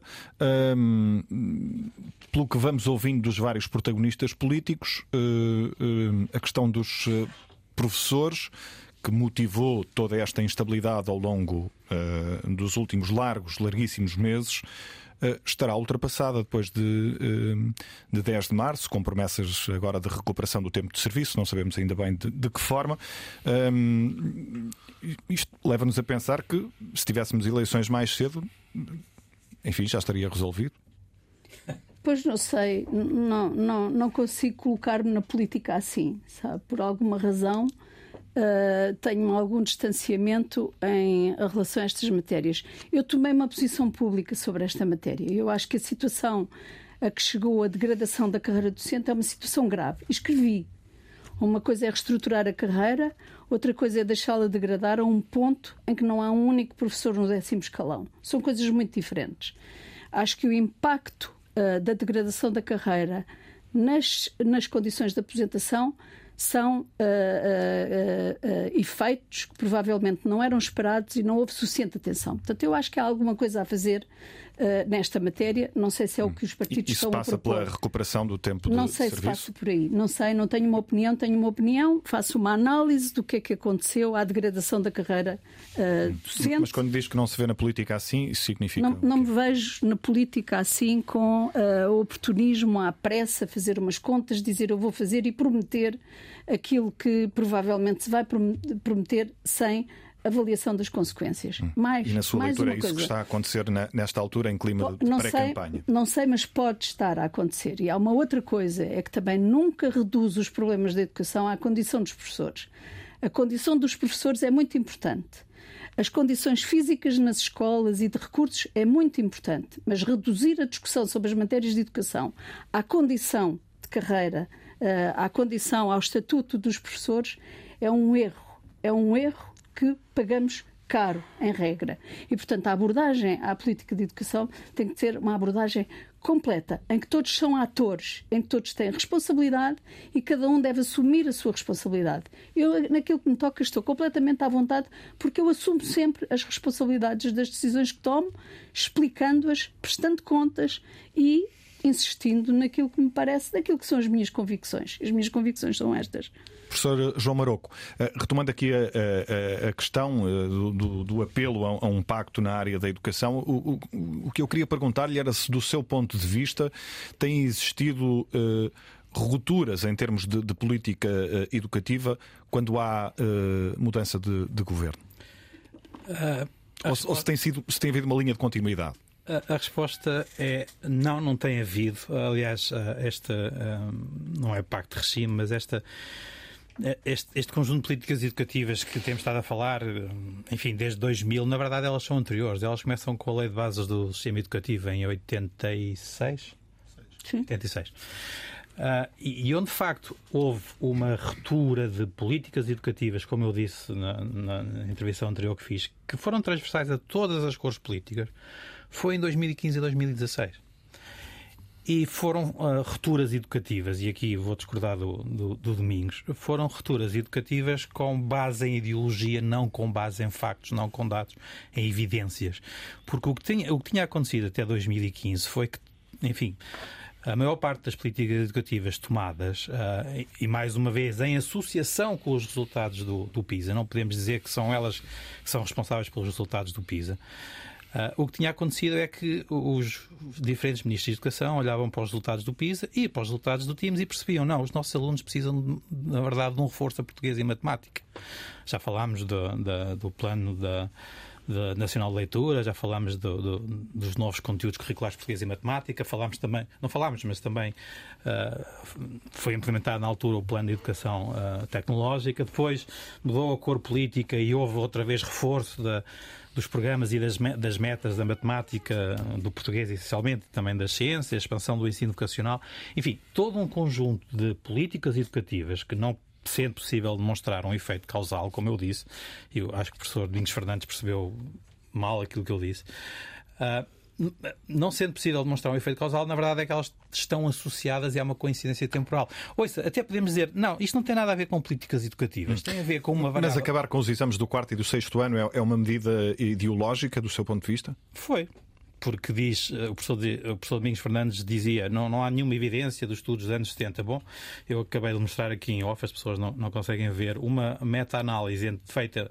com estudos quantitativos e qualitativos entre 1910 e 2010 a demonstrar que a introdução de uh, testes com consequências, aquilo que nós uh, oh, oh, João Maroco, mas desculpe, mas a introdução dos exames no quarto ano também tinha sido uma questão ideológica, não vinha de lado nenhum. Foi assim, do nada, Bom, não sei, há um ministro que decide introduzir exames no quarto eu ano. Não sei, eu não sei. depois vem outro ministro e retira. Mas é uma coisa absolutamente episódica, oh, Maria Lourdes, oh, concentrada. Não, não, não, desculpe, desculpe. Não, não, não, desculpe.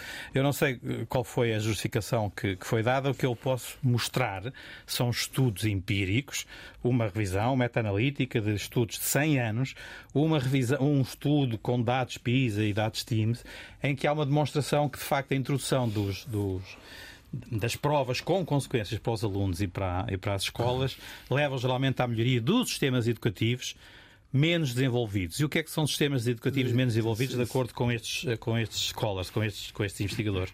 São sistemas em que os currículos ainda não estão estabilizados, em que os currículos variam, eu não diria quase ciclo para ciclo, mas, eh, enfim, têm variações relativamente como é que se avalia aquilo que é ensinado, como é que se ensina, quais são as práticas de sala de aula. E, de facto, eh, estas políticas foram tomadas em 2016, estão alinhadas com as ideologias do, do, do, ensino da década de 70 e 80, especialmente dos países francófonos de França, da flexibilidade curricular, do ensino centrado no aluno, no interesse do aluno, da, de um currículo flexível que se adapta e que se molda àquilo que são os interesses de um aluno e que eu, enfim, sendo professor, pergunto muitas vezes como é que um aluno que nunca estudou as matérias que eu estou a ensinar, de alguma forma pode achar que sabe o que é que é importante ele saber ou não saber. E portanto, e, portanto quando, quando. Isso pode ser enquadrado naquilo que se designa muitas vezes como facilitismo? Uh, o facilitismo tem mais a ver depois com a avaliação que é feita ou seja, com uh, aquilo que, que, nós observámos e depois quase de forma caricata uh, alguns comentadores disseram bom, então o que se conclui disto é que é melhor ter as escolas fechadas porque quando as escolas estão fechadas os alunos aprendem mais. Foi que, de todas as médias de todas as disciplinas nucleares têm alguma equivalência com o PISA, a matemática, o português, a biologia, a geologia. Todas as médias, as classificações internas subiram durante os últimos anos, incluindo os anos da pandemia. Uh, e, e, portanto, facilitismo no, no sentido em que não há instrumentos de avaliação válidos e fidedignos, que nós possamos de facto avaliar aquilo que os alunos, que os alunos aprendem. Uhum. Eu, eu, quando vi os resultados das provas da frição e essas leituras, eu penso que as pessoas que escreveram isso estavam, obviamente, a brincar. Não se, não se aprende mais com as escolas fechadas, não se aprende mais ensinando menos. Uh, uh, mas quando vi esses, esse, essas provas, eu, eu, sempre disse que estes, aqueles resultados, aqueles aparentemente resultados positivos da recuperação das aprendizagens, nunca resistiriam a uma prova independente e válida, como é o caso do, do teste PISA hum. ou é o caso do teste TIMS. O, o, o professor João Maruco e o professor Domingos Fernandes uh, estão aqui com tempo excessivo na minha contagem imaginária, por isso, rapidamente, professor Domingos Fernandes, até, até porque estamos a caminhar já para, para o final do debate e terminaremos como habitualmente no Consulta Pública com um minuto de notas finais a cada uh, uh, convidado, mas uh, antes disso, professor Domingos Fernandes, um, acabar com, com, os exames do quarto e do sexto ano é uma medida ideológica ou não, como dizia o professor João Maruco?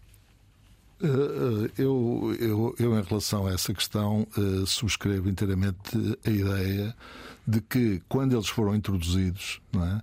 Eh, então também podemos considerar que é uma medida ideológica. Quer dizer, eu, eu não gostaria de colocar as coisas nesse patamar. A mim uhum. interessa muito é saber uh, o que é que eu, uh, ao nível do sistema educativo, posso fazer para que, de facto, os primeiros anos de escolaridade, que são absolutamente essenciais e estruturantes daquilo que vem a seguir, o que é que eu devo e posso fazer para que os alunos aprendam aquilo que, que devem aprender, para que desenvolver. E deixe-me só dizer o seguinte: e há aqui uma questão que eu sei que não é popular, sei que não, não recolhe, enfim, uh, o interesse de, de, de muitos intervenientes da, na praça pública, chamemos assim, que é a questão de ser absolutamente fundamental que o ensino tenha uma componente de inovação e uma componente de aproximação àquilo que as crianças necessitam de aprender. Isso é absolutamente fundamental. Não é? Nós, no Conselho Nacional de Educação, temos tido uma reflexão aprofundada sobre essas questões. Ou seja, nós temos que virar uma certa página, não é, naquilo que diz respeito aos esforços de ensino que é necessário fazer nas escolas para se cumprir integralmente o currículo que é muito exigente. Hum. Enquanto Presidente deste... do Conselho Nacional de, de Educação, fica satisfeito com, com estas uh, soluções que estão a ser agora prometidas em tempo de pré-campanha para as eleições de março relativamente aos professores? Eu, eu, tenho dificuldade em pronunciar-me assim uh, facilmente sobre, sobre, essa questão, mas eu sempre disse e continuarei a dizer que os professores, ao longo de muito tempo, ao, longo de demasiado tempo, uh, as questões relacionadas com os professores foram, de certo modo, desleixadas, se me, permite a expressão. Uh, não se poderia admitir aquilo que aconteceu durante anos e anos, não é? nomeadamente com os professores contratados que agora a situação, de facto, teve uma evolução bastante positiva, mas essa era uma das questões. Eh, e outras questões que têm a ver com a clareza da carreira, com a avaliação. A avaliação é uma avaliação que não tem credibilidade neste momento, não tem qualquer credibilidade. E aí eh, de facto subscrevo aquilo que a professora Maria de Lourdes Rodrigues referiu. É que mesmo nesta questão da avaliação, as escolas são atores muitíssimo importantes e têm e devem assumir as suas responsabilidades para lutarem por um sistema mais credível. Não basta dizer, com certeza, não é que este sistema não serve.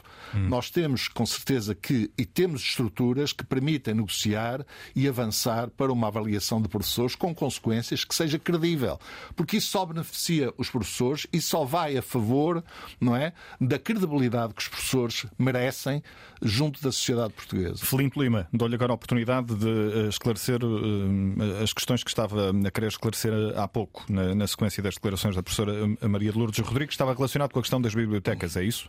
Sim, não, não gostei de ouvir essa declaração que foi feita. Uh, perdeu aí muito tempo a vangloriar-se sobre aquilo que fez durante o, o seu mandato. Esqueceu-se, por exemplo, de dizer que foi a, a, a, a, autora da avaliação de desempenho do docente, que há um bocadinho disse tem que ser revista rapidamente. Está a causar grandes problemas nas escolas públicas portuguesas, quer dos diretores, quer, quer do, do, do, dos professores não posso concordar com aquilo que ouvi e obrigado por me ter eh, dado contraditório. Eu não sou pessoa mal criada, mas também não posso ficar calado. Eu sou um homem do Norte, não posso ficar calado perante aquilo que, que, que assisti. E é verdade que nós aqui no Norte perdermos em relação a este debate, que foi muito interessante. Agradeço muito o convite. Para a próxima, eu quero estar em Lisboa, quero estar próximo de vocês, porque de facto o tempo passou mais por aí do que, do que por aqui. Hum. Não sei se vai dar ainda um minuto final, se me der. Eu... Vou dar o, o minuto final, uh, mas uh, vou entrar nesse período de notas uh, finais. Uh, consigo, Américo Rodrigues, da Confederação Nacional das Associações de Pais, a quem Sim. agradeço desde já a presença e o contributo para este debate. o seu minuto, e peço-lhe que seja rigoroso no, no cumprimento desse, desse tempo, o seu minuto de notas finais. Muito bem. Uh, agradecer mais uma vez o convite uh, que formularam à Confap e dizer que foi com muito gosto e que aqui estivemos uh, presentes e mais uma vez deixar aqui um cumprimento a todos os, os colegas de, de, de painel e aguardar que se, mais debates destes se faça sobre a educação. neste minuto final Pronto, eu, eu, também quero dizer à, à, professora Maria Lourdes Rodrigues que, efetivamente, no, nos mandatos em que teve uh, como Ministra da Educação, efetivamente houve melhorias, muitas melhorias. Pena é, mais uma vez, que os seguidores uh, não tenham colocado muitas delas e algumas que até a professora deixou em cima da mesa não tivessem seguimento. Mas que, efetivamente, foi dos melhores mandatos uh, em termos de, de, de educação, sem dúvida que foram. Professora... eu já tenho algum hum. tempo. E, portanto, Para só... concluir mesmo. Sim. Temos de trabalhar em conjunto, não é? Temos de trabalhar em conjunto para um pacto na, na educação há mais anos e temos também que, que, que dar resposta séria à situação do, do, dos professores para que uh, tenhamos estabilidade na, no, eh, na comunidade Bom, educativa. Obrigado, Américo Obrigado. Rodrigues. Uh, professor Maria de Lourdes Rodrigues, o seu minuto de notas finais, por favor. O meu minuto final é para fazer um apelo uh, à importância que as escolas, o trabalho das escolas, dos diretores e dos professores têm nesta matéria. Não há nada, nenhuma medida de política que possa substituir a interação entre os professores e os, e os seus alunos na sala de aula. Não há nada. Com exame, sem exame, com isto, com isso é muito pouco relevante. Aquilo que é verdadeiramente relevante é a capacidade, a motivação, as dinâmicas que são geradas nas salas de aula, dentro das escolas, com o envolvimento dos pais. Os pais só podem ajudar. Os pais não são Uh, não podem ser considerados elementos externos no processo educativo.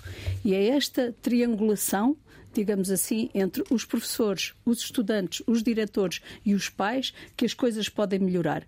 Num contexto em que o Ministério da Educação e os políticos, e agora os autarcas uh, e os uh, presidentes de Câmara, aquilo, o seu papel é atribuir recursos, é ir atrás, é proporcionar os meios para que as coisas aconteçam, mas as coisas só acontecem na sala de aula, não é fora da sala de aula. E é esse o foco que é preciso que a recuperação das aprendizagens tenha. É ver o que é que é necessário dentro da sala de aula para que as crianças que não estão a aprender aprendam. Obrigado, é professora Maria de Lourdes Rodrigues. Felinto Lima, o seu minuto também de notas finais. Um minuto, muito rapidamente. Eu gostaria que houvesse mais confiança nos professores e nos diretores das escolas públicas portuguesas, através da atribuição de de mais autonomia, acho que é importante. Nós assumiremos a responsabilidade que devemos assumir. Devemos ter mais respeito pelos professores, eh, pelos diretores também. Eh, muitas vezes, políticos e não políticos não têm esse, esse respeito que nós eh, achamos que, que merecemos. É importante também que todos os atores educativos estejam envolvidos na educação, com certeza, mas não pela perda de uns através do ganho de outros. Não é isso que se pretende também, portanto, devemos estar todos envolvidos, de facto, na melhoria da qualidade da, da escola pública portuguesa, que eu já disse que reputo de muito positivo. Uh, e agradecer muito a, a, aos, a, por este debate, sendo certo que da próxima vez eu quero mesmo estar em Lisboa. Obrigado. A proximidade facilita sempre, embora não deva ser um motivo uh, para que uh, o debate não seja fluido. João Maroco, ehm, o seu minuto de notas finais também. O, o, meu minuto era essencialmente para fazer um apelo, não só a, enfim, aos decisores políticos, mas a toda a sociedade, para que de facto se crie um consenso em, termo, em torno da educação, mas um consenso baseado em evidências e não ideologias. É preciso ter algum cuidado com leituras que se fazem, enfim, dados correlacionais, como é o caso do PISA. Por exemplo, o, eu não sei, acho que é a doutora Américo Rodrigues, eu peço desculpa, mas não, não sei qual é o seu grau académico. Disse, por exemplo, ah, mas repara, está aqui do, o relatório da, da OCDE a dizer que a ansiedade matemática é um problema. Bom, se de facto for ver o gráfico, vai ver que os países onde os alunos têm maior ansiedade matemática são os países onde os resultados são melhores. E o que a, a, a, psicologia nos ensina, ia dizer biologia, mas não, a psicologia nos ensina é que, de facto, um excesso de ansiedade, a matemática ou outra coisa qualquer é mal, porque leva geralmente a ataques de pânico e aí o aluno, nem o aluno nem o profissional consegue fazer nada. Mas um bocadinho de ansiedade durante um processo de avaliação é positivo. Portanto, precisamos de políticas educativas baseadas em evidências, eh, menos em ideologias, porque eu acho que quando estamos a falar do futuro de Portugal, eh, não estamos a falar do Sporting ou do Benfica ou do Partido Socialista ou do Social Democrata ou o que quer que seja. Estamos a falar do nosso futuro comum e o investimento que o melhor país pode fazer no seu futuro é o investimento em educação. E isto não pode ficar uh, simplesmente, esse investimento, porque o país é um país de recursos parcos, não pode ficar simplesmente Uh, ao sabor de cores políticas ou ao sabor de opiniões. Tem que ser feito com base na evidência que nós temos e nós temos muita evidência de políticas que funcionam e que não funcionam. É só seguir as que funcionam e ignorar as outras. Obrigado, professor João Maroco. Professor Domingos Fernandes, terminamos consigo o seu minuto de notas finais, por favor. Muito obrigado. Uh, gostava de sublinhar o seguinte: uh, nós temos de prosseguir, em termos das políticas públicas de educação, uh, aquilo que, no fundo, fomos capazes de fazer como sociedade nestes últimos 40 anos, ou sobretudo nestes últimos 40 anos, mas é evidente que foi após uh, a instauração da liberdade em Portugal que foi possível desenvolver políticas públicas que, ao contrário do que muitas vezes se refere, são muito mais consistentes e são muito mais equilibradas do que aquilo que muitas vezes se diz. Considero portanto, neste sentido, que nós temos condições para entrar num outro patamar de qualidade e para isso precisamos nos focar naquilo que é absolutamente fundamental, que é a relação já foi aqui referido, mas eu, eu não posso deixar de o dizer, a relação que nós estabelecemos com os nossos alunos dentro das salas de aula. A, a qualidade da formação dos professores é absolutamente fundamental para que esse desígnio seja alcançado. Nós eh, temos de fazer todos os esforços que estejam ao nosso alcance para que o perfil dos alunos à saída da escolaridade obrigatória, ou seja, aquilo que lá está previsto, seja integralmente cumprido. E eu penso que esse esforço tem de ser feito a muito curto prazo. É com este apelo do Presidente do Conselho Nacional de Educação que terminamos o Consulta Pública de hoje. O programa fica disponível, como sempre, em podcast. Voltamos de hoje a oito dias.